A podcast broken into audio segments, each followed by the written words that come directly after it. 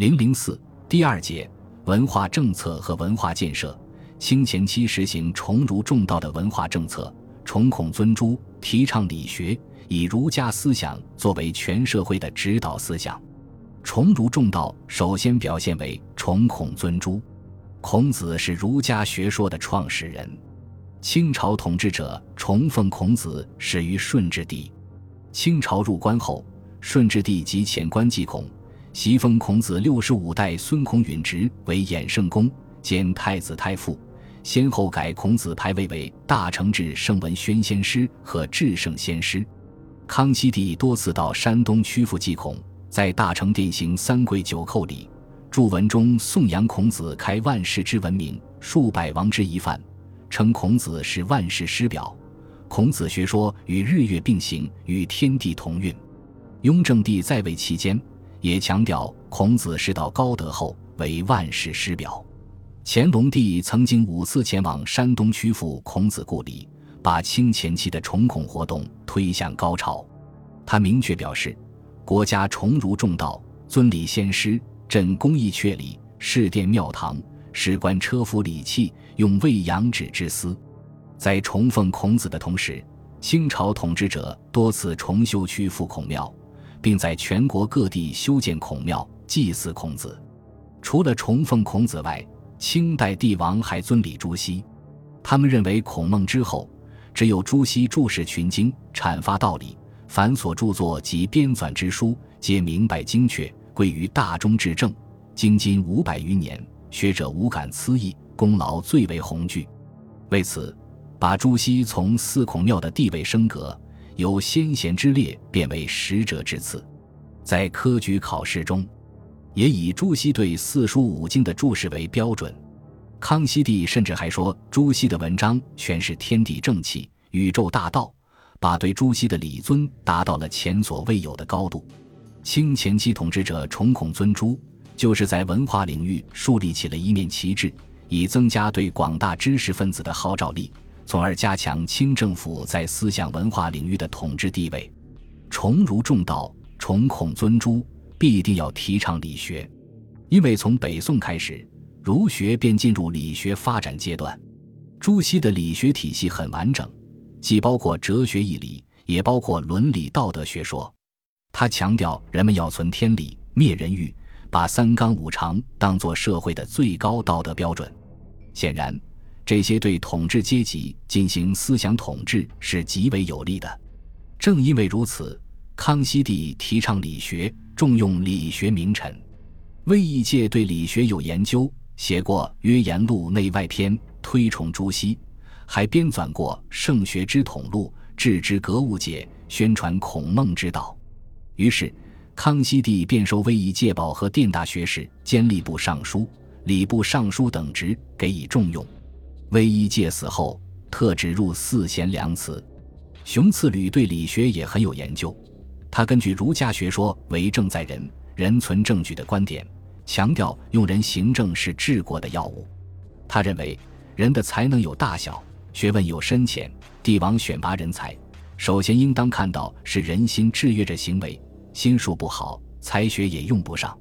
康熙帝对他的见解非常赏识，授他为武英殿大学士兼刑部尚书。熊次履死后，康熙帝派礼部官员前往吊丧。加赠太子太保衔，并赐以谥号。李光地宣扬朱熹理学十分卖力，曾纂集《性理》《四书》《周易》等儒家经典，孝礼欲纂《诸子全书》《周易折中》《性理经义》等。康熙帝对这些十分赞赏，升任他为翰林院掌院学士、经研讲官。李光地死后，特赠太子太傅，入四贤良祠。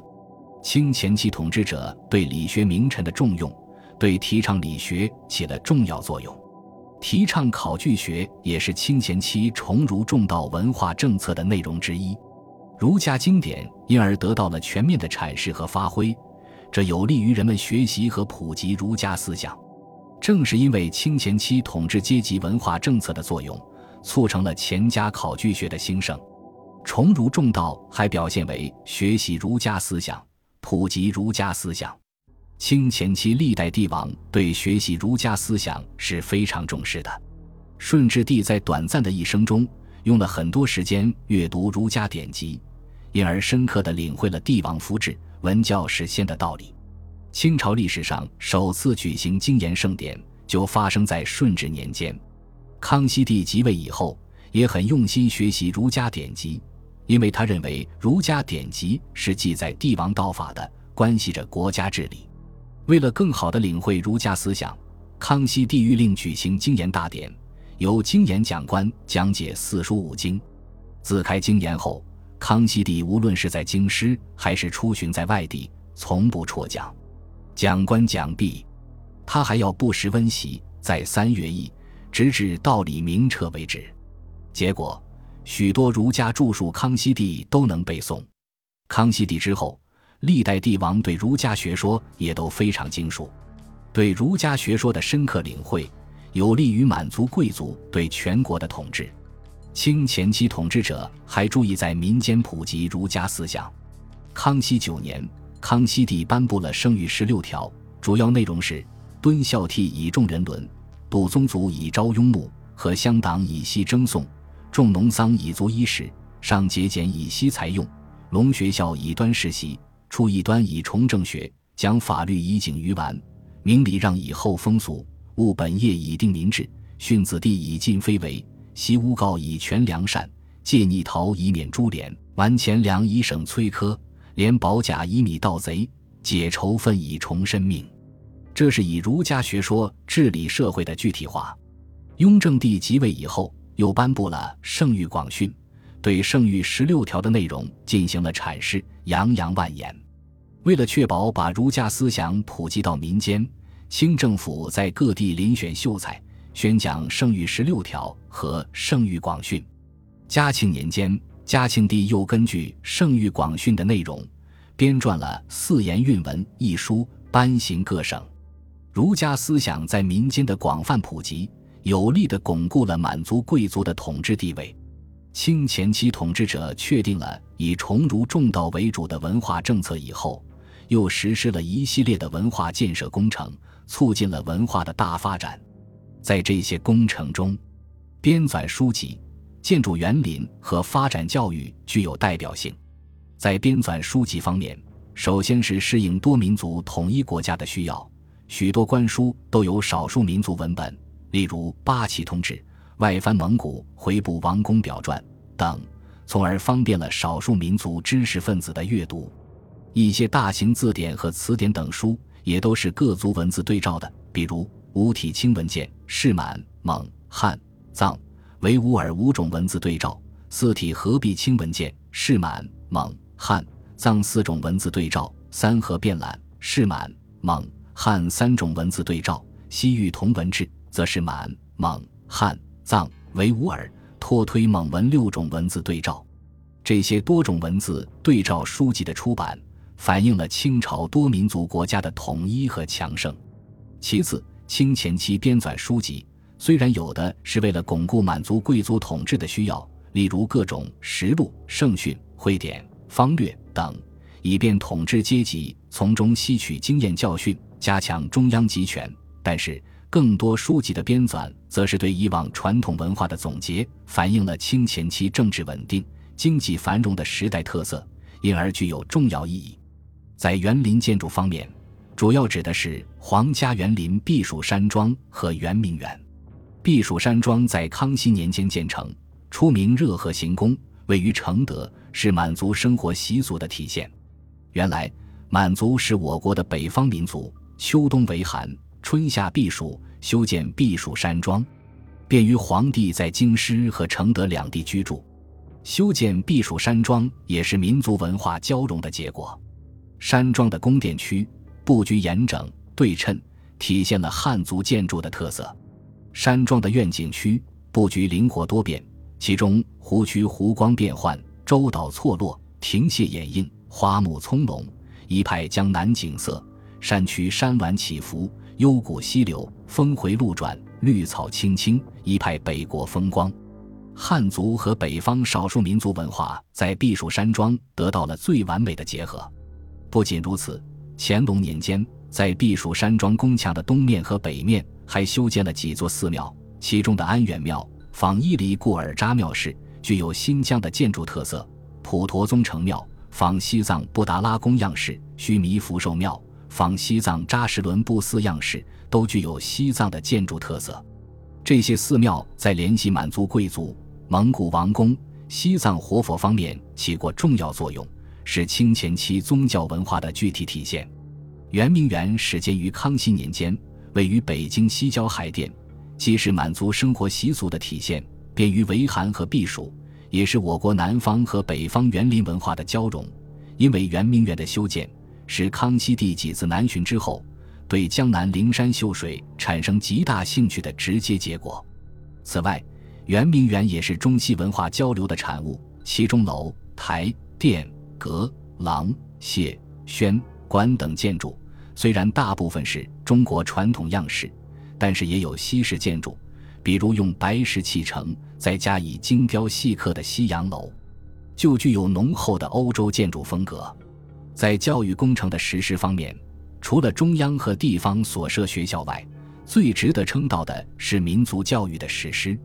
为了培养满族人才，清政府在京师设立了宗学、觉罗学等。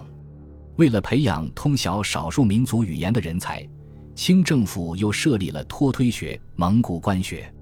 此外，清政府在边疆少数民族地区设立学，招收少数民族首领的子弟入学读书，对少数民族地区文化的发展起了一定的作用。在谈到清前期文化政策和文化建设的时候，还应提及的是统治阶级推行文化专制主义对文化发展造成的破坏。文化专制主义是政治上专制主义中央集权在文化领域的反应，其目的是为了强化思想统治。清前期专制主义中央集权是从加强皇权开始的。顺治皇帝即位时年纪尚幼，由多尔衮摄政。多尔衮飞扬跋扈，不把幼小的皇帝放在眼里。顺治帝亲政后，尽管多尔衮已死，还是追论了他的罪状，削去爵位。这是顺治帝加强皇权采取的措施。康熙帝即位时只有八岁，由鳌拜等四大臣辅政。鳌拜对康熙帝也很轻视，以致康熙帝亲政以后，鳌拜在皇帝面前仍然十分放肆，对皇权构成极大的威胁。康熙帝制亲鳌拜，既巩固了皇权，也真正实现了亲政，为展示他的雄才大略创造了条件。雍正帝即位以后。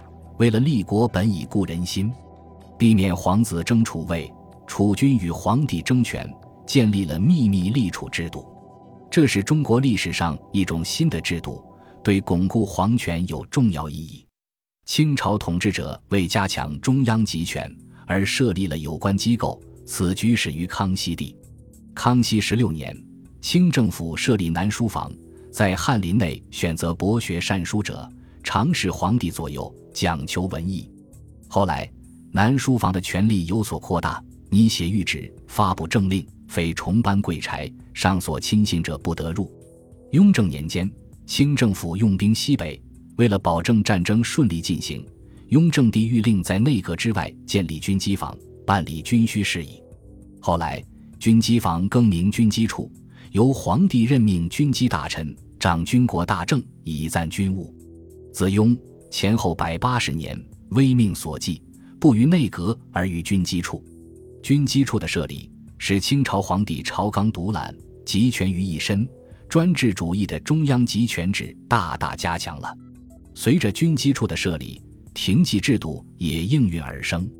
廷记是谕旨的一种下发形式，它使皇帝的谕旨经过军机处密封，一马传递，直达收件的地方督府。这样。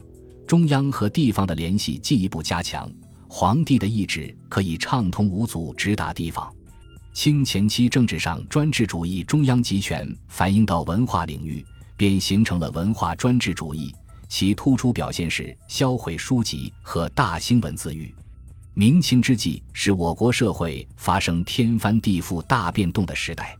清初实行民族压迫政策。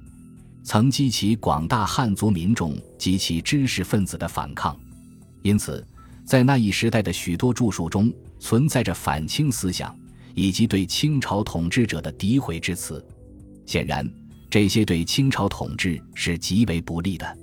早在康熙年间就发生过禁书事件。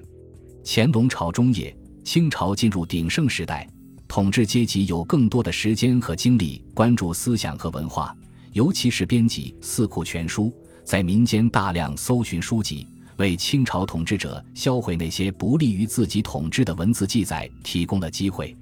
于是，随着《四库全书》的编纂，清朝统治者也开始大规模销毁书籍。清朝统治者认为，野史败圣、文集笔记、奏书杂纂、石刻碑铭、剧本曲本、俊逸制成、天文占验等类书籍中荒诞不经、语社抵触的内容可能较多，因而便把查缴这几类书籍作为重点。结果，在编纂《四库全书》过程中，清朝统治者销毁书籍三千一百多种，十五万一千多部，销毁书版八万块以上。在这场文化浩劫中，中国古代典籍损失之大，对当时思想文化领域造成的危害之深重，是人们难以表述和估量的。与销毁书籍相比，文字狱所造成的灾难更为深重。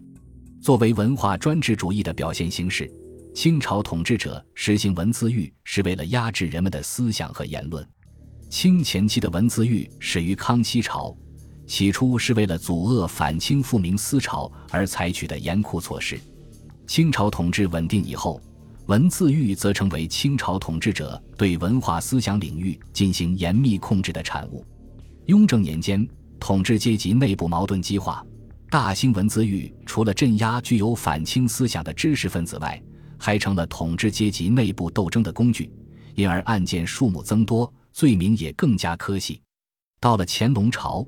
实行文字狱更多的是望文生义、捕风捉影，而且把打击的重点转移到下层知识分子。清前期文字狱总计发生一百余起，二百余人被判死刑、受株连而被判各种刑罚的不可胜计。除了文化专制破坏了清前期的文化发展外，统治阶级的盲目虚焦、自大心态以及对一些问题的错误认识，也影响了清前期的文化发展。这在乾隆朝反映的尤为明显。乾隆五十八年，英国派使团前来中国，带来了天文、地理仪器以及车辆、武器、船只模型等。乾隆帝在避暑山庄接见了英国使团。当时，英国经过资产阶级革命，正在进行工业革命，资本主义迅速发展，社会生产力有了极大提高，已经开始成为世界强国。对于这一切，乾隆帝全然不知，也不对那些仪器、武器等进行研究，却在敕书中说：“天朝物产丰盈，无所不有，原不假外夷货物，以通有无。”显然，这样的态度妨碍了对世界的了解，也隔断了和世界各国的文化交流，不利于中国文化的发展。至于乾隆帝在十八世纪后期还在提倡刀马技艺，反对在军队中演熄火器。